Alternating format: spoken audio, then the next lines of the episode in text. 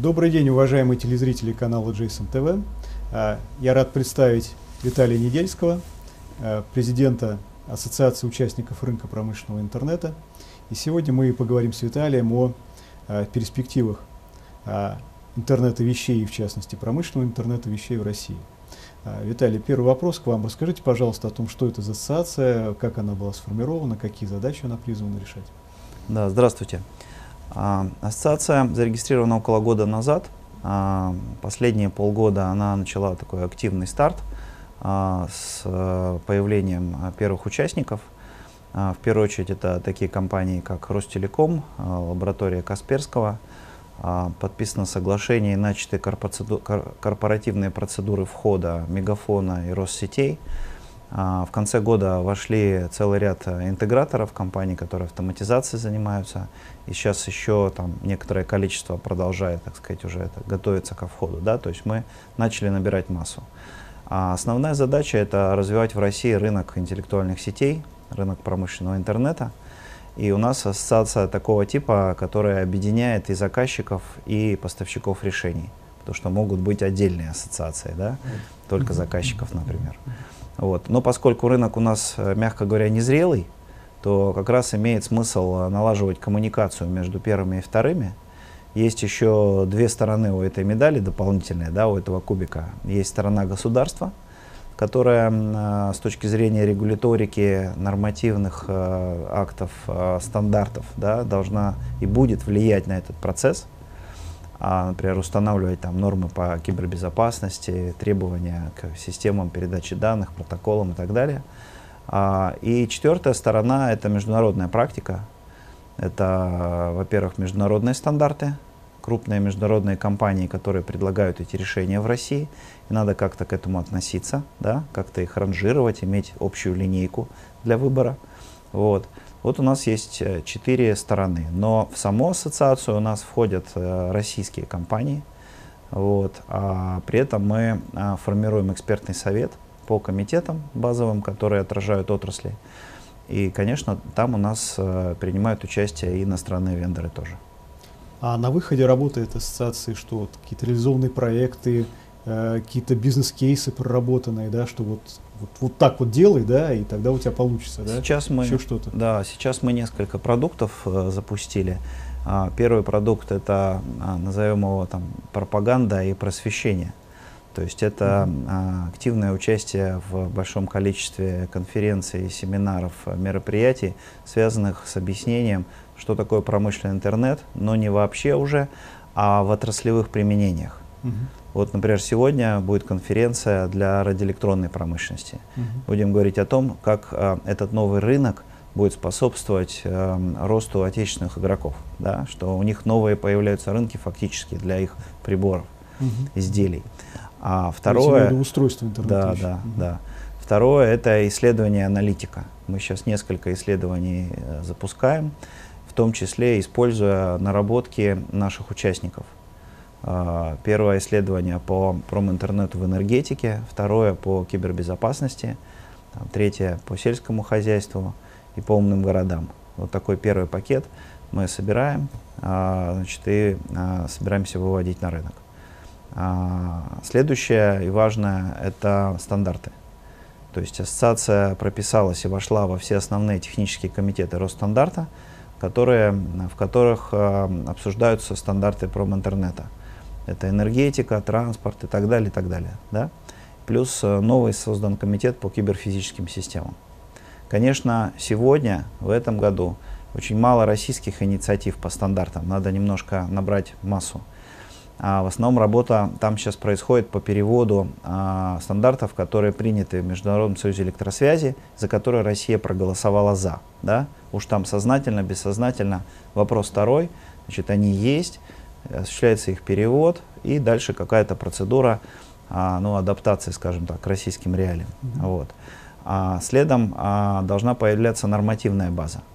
Она начата с изготовления дорожных карт. Первые дорожные карты по поручению президента, Минпромторг занимается. Сейчас mm-hmm. она уже отгружена в правительство и значит, готовится распоряжение правительства по ее принятию. Mm-hmm. Вторая карта значит, есть у Минэнерго, они над ней работают. Мы там тоже принимаем участие, экспертную поддержку оказываем. Третья карта делается с Минпромторг вместе с Министерством сельского хозяйства. То есть потихонечку эта работа начинается, и, конечно, на выходе будут нормативные акты, распоряжение правительства и дальше более глубокая нормативка. Вот. И четвертое направление – это международное сотрудничество. За наши полгода работы мы подписали уже два таких серьезных базовых соглашения о сотрудничестве. Первое в конце прошлого года в рамках визита министра промышленности нашего в Китай. А вот в присутствии нашего министра и китайского министра я подписал соглашение с Китайским институтом электроники. Он отвечает в Китае за стандарты промышленного интернета объединяет всех производителей электроники. Очень такая солидная государственная организация. Второе соглашение совсем недавно мы подписали с Industrial Internet Consortium. Вот. Это мировое объединение вендоров, э, которое, в общем, политику определяет в области промышленного интернета. И наша основная идея с их помощью сейчас оценивать те пилотные проекты, их называют тестбеды, которые в мире запущены в последние годы, смотреть их эффективность и экономическую эффективность в первую очередь, да, а, и смотреть, как мы можем их приземлить на территории mm-hmm. России. Какие-то, какие будут у них хозяева, mm-hmm. а какая может быть адаптация, локализация. У нас другие там, технические нормы, немножко другое законодательство может быть и так далее. Mm-hmm. Вот, поэтому вот этот перевод осуществлять и приземлять здесь. Uh-huh. А, вот это вот наши там сейчас первые э, там, продукты, да, который мы в этом году значит, будем развивать. Виталий, а давайте вот вы упомянули, что вы аналитика, да, это второе ваше направление угу. да, по значимости. Вот давайте как раз поговорим про аналитику российского рынка. А, мы тоже этим занимаемся. Да, вот в прошлом году мы как раз а, не будучи удовлетворенными теми данными глобальными, которые есть в том числе и по России, угу. решили посчитать, сколько же все-таки устройств, которые можно условно назвать даже не интернета вещей, а устройств систем телеметрии, распределенной телеметрии, угу. подключены в России. Угу. Вот все, что мы насчитали снизу, это там контроллеры охраны пожарной сигнализации, а, видеокамеры наблюдения, счетчики различные виды ресурсов там и так далее – все, что мы насчитали, это порядка 20 миллионов подключенных устройств. Как через сотовые сети, так и через проводные подключения различного вида. Вот около 20 миллионов. При этом а, устройств пользовательских, да, которым пользуются люди, смартфоны, планшеты, там, компьютеры и так далее, подключенных, их на порядок больше, более 200 миллионов в России. А все оценки аналитиков говорят о том, что для интернета вещей должна быть пропорция наоборот. Угу. То есть устройство интернета вещей должно быть ну, минимум в 10 раз, а то и там в 100, в 1000 раз больше, чем а, пользовательских устройств, которыми, угу. которые использует человек. Угу. То есть очевидно, что есть потенциал роста ну, там, в десятки раз, да, если не в сотни раз, да. количество этих устройств. Да. А, и поэтому очевидный вопрос в том, что ну, почему этого а, еще забыл важную вещь сказать, что никакого взрывного роста мы не обнаружили. То есть угу. мы проследили этот рынок где-то с 2009 года, он растет порядка там 25-30% стабильно, без всяких вот там экспоненциальных уходов вверх. Угу. Да? То есть никакого ускоренного роста там не наблюдается. При наличии потенциала там ну, почти стократного роста. Э, в связи с этим возникает очевидный вопрос, что есть некие барьеры какие-то, да, которые надо преодолеть. Вот. И у меня вопрос к вам, что это за барьеры, на ваш угу. взгляд, и как их преодолеть? Да. Ну, смотрите, во-первых, 20 миллионов уже неплохо. Это уже определенный рынок и миллионный рынок. И устройств, и услуг связи, и сервисов, приложений, которые а, на этих миллионах базируются. А, я точно сейчас не могу сказать пропорцию, но там есть некая пропорция между домохозяйствами и такими там, корпоративными индустриальными решениями. Да? Системы безопасности, контроль, э, учет э, там, топливных, энергетических ресурсов. Вот это, наверное, сейчас базовые какие-то вещи. Да? Вот. Э, так же, как у нас с вами там, в квартирах, в домах стоят сигнализации э, значит, сим-картами, которые сообщают и отправляют сигнал. А, конечно, потенциал а, большой и будет расти, потому что все больше устройств становятся умными. У нас сегодня в стране большая часть счетчиков в ЖКХ – это офлайновые счетчики. И мы с вами э, руками переписываем данные и раз в месяц отправляем по газу, по воде, по электричеству. Да? Это, конечно, неприемлемо. То есть э, продвинутые там энергосбыты позволяют в личном кабинете занести эти данные. То есть полдела сделали, не надо идти куда-то, да? Или в Сбербанк уже не надо идти, можно оплатить Сбербанк онлайн. Осталось оцифровать, собственно, съем данных. И он, конечно, оцифруется, потому что уже много выпущено типов а, онлайновых счетчиков, либо старые офлайновые модулем оснащают, которые с определенной периодичностью отгружают данные. Объем данных небольшой, это же не видео, да? это размер смс, килобайты. А цифру отправить, а, там, можно раз в день отправить. Это все равно будет практически онлайн для электросчетчика. Вот. А, и технический вопрос возникает, э, каким образом? Через существующие сотовые сети, через какие-то слаботочные сети или через э, а, там, заново новые надо сети проложить для интернета вещей, а-ля Лора, Стриж и так далее. Да? Вот, поэтому получается так, что, во-первых, а, для домохозяйств, конечно, будет увеличиваться, то есть у нас с вами, если посчитать, уже там 5-6 счетчиков значит, есть у каждого, да, а бытовые приборы все больше начинают быть подключенными, телевизор, холодильник, там, и кофеварка даже может быть, да, и так далее. И, конечно, индустриальные, то есть управляющие компании в ЖКХ, да, предприятия, они начинают подключаться. Станки с контроллерами, с выходом в сеть. А логистические машинки, которые перевозят э, внутрицеховая логистика и так далее, управляться могут через сеть. Да? А, значит, автомобили, а, стиральные машины – то есть, конечно, это число будет расти. И я думаю, не нужно, чтобы оно росло по экспоненте. Мы тогда рехнемся. А, инфраструктура должна готовиться. И это должен быть процесс, может быть, быстрый. 25% это очень быстрый рост на самом деле. Да? В мире вообще мало какие рынки растут с такой скоростью. Это значит удвоение через 4 года, да, если не быстрее. А, но должна подтягиваться и остальная инфраструктура. То есть если счетчики становятся онлайновыми, значит должна быть система стоять, которая данные собирает в облаке. Аналитика сверху должна стоять. Все это должно отработаться. Мы вообще тоже к этому должны немножко там привыкнуть, научиться. Да? Вот этот порог, квантовый скачок, он всегда есть. И мы его сейчас преодолеваем. И сами незаметно для себя, буквально там через 5, максимум через 10 лет, это короткий срок, даже для жизни человеческой это не очень большой срок. Ну, вспомнимся 10 лет назад, в общем, такие же почти, да? А, но мы окажемся в полностью цифровом мире. В этом смысле мы просто будем жить в цифре, данные будут собираться, мы будем их э, наблюдать, да, э, анализировать и делать на их основе выводы.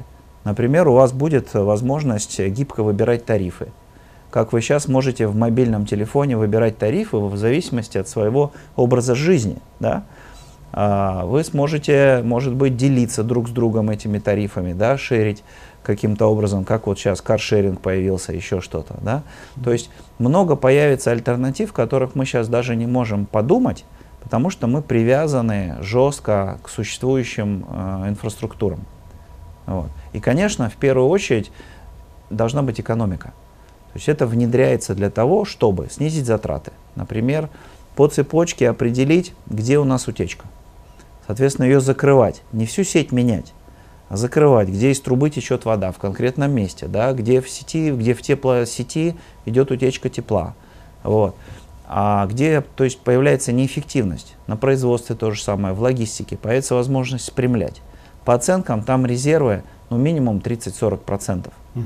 То есть, представляете, экономии. экономии, да, представляете, это сколько денег. То да? есть это уже реально подтвержденные цифры. Вот ну, конечно, вот на, на да, тестовых там? Э, сетях, угу. значит, ну, тут получается так, чем у вас ниже эффективность изначальная, тем больше резерв. Тем больше да, эффект. Да. А у нас э, там в том же ЖКХ, например, или в транспорте, угу. мы понимаем, что не очень высокая эффективность. Угу. Грузовики чадят, угу. водители ездят на обед на КАМАЗах, да, угу. и так далее. То есть если просто с этим постепенно начать наводить порядок, у нас окажется, что там 30-40% бюджета расходного страны а кто-то в этом заинтересован? Можно такой вопрос. инвестировать, да, можно как бы вытащить и увидеть в виде денег. Как Борис а, Глазков сказал, в любой неэффективности есть кто-то заинтересован. Да, есть две стороны, разумеется. То есть э, э, там часть из этого кто-то на этом живет, да, и ему важно, чтобы расходные бюджеты были как можно больше, да. и они будут, будут с молотками бегать каждый день и чинить. да. вот, и там заплатки да. ставить, с одной стороны. С другой стороны, а, а, значит, а, есть над ними люди, которые а, отвечают за картину а, целиком. И получается так, что мы все равно, значит, часть уходит там по карманам, ну, с этим тоже нельзя мириться, но в конце концов они пойдут там и купят что-то в магазинах на эти там украденные деньги, да, и они вернутся в кругооборот. А часть мы просто топим воздух. Часть мы просто теряем там на холостом а, прогреве двигателей, условно говоря, да. Это никто не украл. Это мы просто бесхозяйственно по глупости потеряли. Вот. И там какое-то тоже есть соотношение, например, пополам. Вот. А, значит, э, нужно, естественно, обоими вещами заниматься, и они решаются достаточно просто. При всем там уважении к тем людям, которые сейчас э, живут на эти расходы, внедрение безлюдных технологий учета и контроля, оно просто их отсекает аккуратно, и как бы никто не в обиде. Потому что, а, ну, это же не человек там, значит, это делает, это да? Это счетчики, да, это инфраструктура определенная. Они должны либо сами перестроиться, теперь как-то по-другому работать, либо они исчезнут оттуда.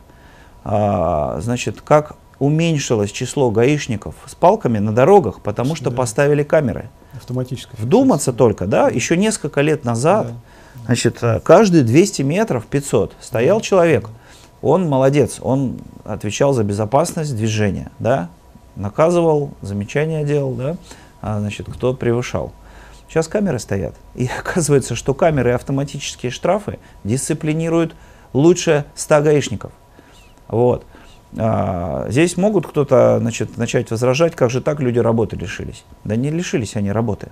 Они теперь сидят в теплых помещениях, наблюдают за камерами, то есть они занимаются той же работой обеспечения безопасности, да, но теперь они не мерзнут, и у них нет этих соблазнов э, преступления совершать. Но все-таки я бы не такую радужную картину рисовал, потому что автоматизация, там процесс-то частично автоматизирован, восстановление счета штрафов, да, и такого количества гаишников просто не нужно. Для разумеется, разумеется. Какая-то часть, она все-таки Более того, пошла. уже появились сервисы, которые оспаривают эти штрафы, да, тоже автоматизированные, потому что там тоже могут быть ошибки, неточности, там техника ошибается, не очень четко видено и так далее. И, и начинается там такой процесс. Но это все равно уже процесс беспилотный. Э, люди из этого процесса исключаются, вот, там уже там, нет коррупции, по крайней мере на этом уровне, и а, э, реально повышается безопасность. То есть трупов на дороге меньше. Вот. Люди стали ездить аккуратнее. И это во всех сферах жизни можно такие найти примеры. Мы просто все время там больше про ЖКХ, потому что ну, такая очевидная неэффективность, mm-hmm. да. Mm-hmm. А, Допустим, а вот ЖКХ, да. да, вот давайте, вот болезненная очень тема у нас повышение, постоянно повышение тарифов ЖКХ. Переход на принципы интернета вещей, промышленного интернета угу. вещей в ЖКХ, угу. он позволит э, прекратить вот этот безудержный рост тарифов ну, ЖКХ? рост тарифов, он же от чего? За счет Давайте То есть, если мы говорим, да, 30-40% повышения резерва повышения эффективности. А, во-первых, есть инфляция. Она на рост тарифов давит.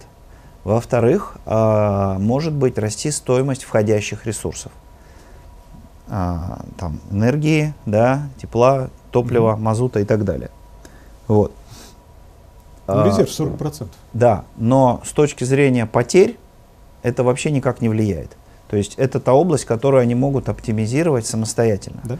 Естественно, у них могут не быть инвестиционных ресурсов на то, чтобы сходу поменять эту инфраструктуру или поверх нее счетчики поставить. Угу. Но, во-первых, это можно делать поэтапно, постепенно. Угу. Во-вторых, расходы разложить на трех участников процесса. Есть потребители конечные, которые тоже объективно получают некоторое удобство. Если мне, например, предложат э, не заботиться вообще, забыть о сборе данных, карточку свою прикрепить и там со своих 20 счетчиков, да, не собирать ничего, Значит, ну заплатить за это, я не знаю, 500 рублей один раз, да, угу. я заплачу. Вот. И, и забыл. Но при этом, значит, э, здесь 500 рублей, они возьмут 500 рублей. Еще компания-интегратор, которая начнет это все ставить, свои положит 500 рублей, так сказать, проинвестирует, да, а, в контракт и заберет его потом, значит, заберет потом эти деньги из сервисного обслуживания. То есть э, источник денег – это второй вопрос. Первый вопрос – определить эти участки, посчитать эффективность, окупаемость, и вы дальше на выходе получаете классический инвестиционный проект, Мгм. как булочная. Да. В общем, уже получается А так, что ничего такие сложного. примеры в России, да, когда вот именно так сделали, Конечно. посчитали и Ну, пошли. конечно. А можно? Ну, смотрите, там в, в ряде городов, например, делают проекты по замене э, уличного освещения Мгм. на светодиодное раз Мгм. и на умное два. Мгм. То есть, э, грубо говоря, в ночное время, если на улице никого нет, половина ламп выключается. Мгм. И они получают экономию, которая позволяет им все затраты за год вернуть. За год. Мгм. То есть Вот. это реальные кейсы Колоссаль- в России. да? колоссально. Мгм. А при этом остальное, остальные там, десятки миллионов, какие сотни миллионов ламп Мгм. продолжают светить. Старых ламп там, и так далее. Да, вот, вот. А поэтому, конечно, э, здесь вот есть большая поляна, которую надо сообща двигать. Там, например, возникает с муниципалитетами такой вопрос, что им сегодня не очень выгодно экономию показывать. Потому что Да, а, я со многими мэрами разговаривал, а, они говорят, мы если в этом году сэкономим, то нам на следующий год бюджет Бюджет срежут, меньше, да. потому что по бюджетному распределению муниципалитет в самом низу. Парадокс. Казалось бы, он на земле, да, он за это непосредственно отвечает, но деньги распределяются таким вот образом. Вот. А, э, думаю, что это, наверное, будет потихонечку меняться все-таки, да, более гибкая какая-то форма должна появиться, разговоры про это ведут. Но даже в этой ситуации у разных мэров разные результаты. Кто-то даже в этой ситуации все равно идет, запускает эти проекты, энергосервисные контракты запускает и так далее, да, показывает экономию, потом спорит с регионом, например, да, где-то, значит, у него срежут, где-то ему добавят, у него много таких может быть проектов, и он показывает результат. Потому что очень много зависит еще и от людей, которые начинают этим заниматься. И, как вы верно сказали в самом начале, от сопротивления тех, кто там внизу, кому или безразлично, или они с этого что-то имеют. Вот. Поэтому и у нас и не взрывной рост, а постепенный. Но и неплохо. Резюмируя, да, там Да. вот уже, наверное, финализируя наш разговор, то есть проблема не, не в технологиях, Голова. не в устройствах, да, она в головах и в бизнес-моделях монетизации. Совершенно верно. мы созреваем постепенно. И в этом смысле, даже когда, например, э, появились там умные телефоны, не все бросились сразу их покупать, а вначале только такие гики, продвинутые люди, Мгм. потом остальное. А когда масса стала достаточно большой, стали появляться много удобных приложений. И когда люди уже понимают, что да, я не могу вызвать такси, ну то есть я могу, конечно, по старинке, но будет Да, просто но будет дороже, три раза дороже и да, дольше. да. То вот есть повод купить умный телефон. И вот все, и массово раз, и перескочили туда. То же самое сейчас будет происходить в индустриальных решениях а, и достаточно Будут появляться быстро. приложения. Конечно, да, то есть Будут платформенные решения, да. платформы, на которых базируются эти приложения, и приложения множества игроков, а, которые будут решать эти вопросы. В России, к сожалению, сегодня платформенных решений почти нет. Да, Там да. есть отдельные элементы российского, да, да. вот, но а, занимаются разработкой платформенных решений. Ростелеком объявил о разработке платформы и ведет эту работу. Вот я прочел э, на днях, э, запускает Mail.ru, да, Мгм. платформу на основе своей СУБД э, Мгм. Tarantool. На- Наверное, это не единственные, наверное, еще будут какие-то выходить. мгм. Может быть, специализированные платформы под энергетику, да, Мгм, там, мгм, под транспорт и так далее. Вот. Поэтому, конечно, они появятся. Никаких сомнений в этом нет. Будем на это надеяться. Пожелаем вам удачи в вашей нелегкой И, и работе. вам спасибо.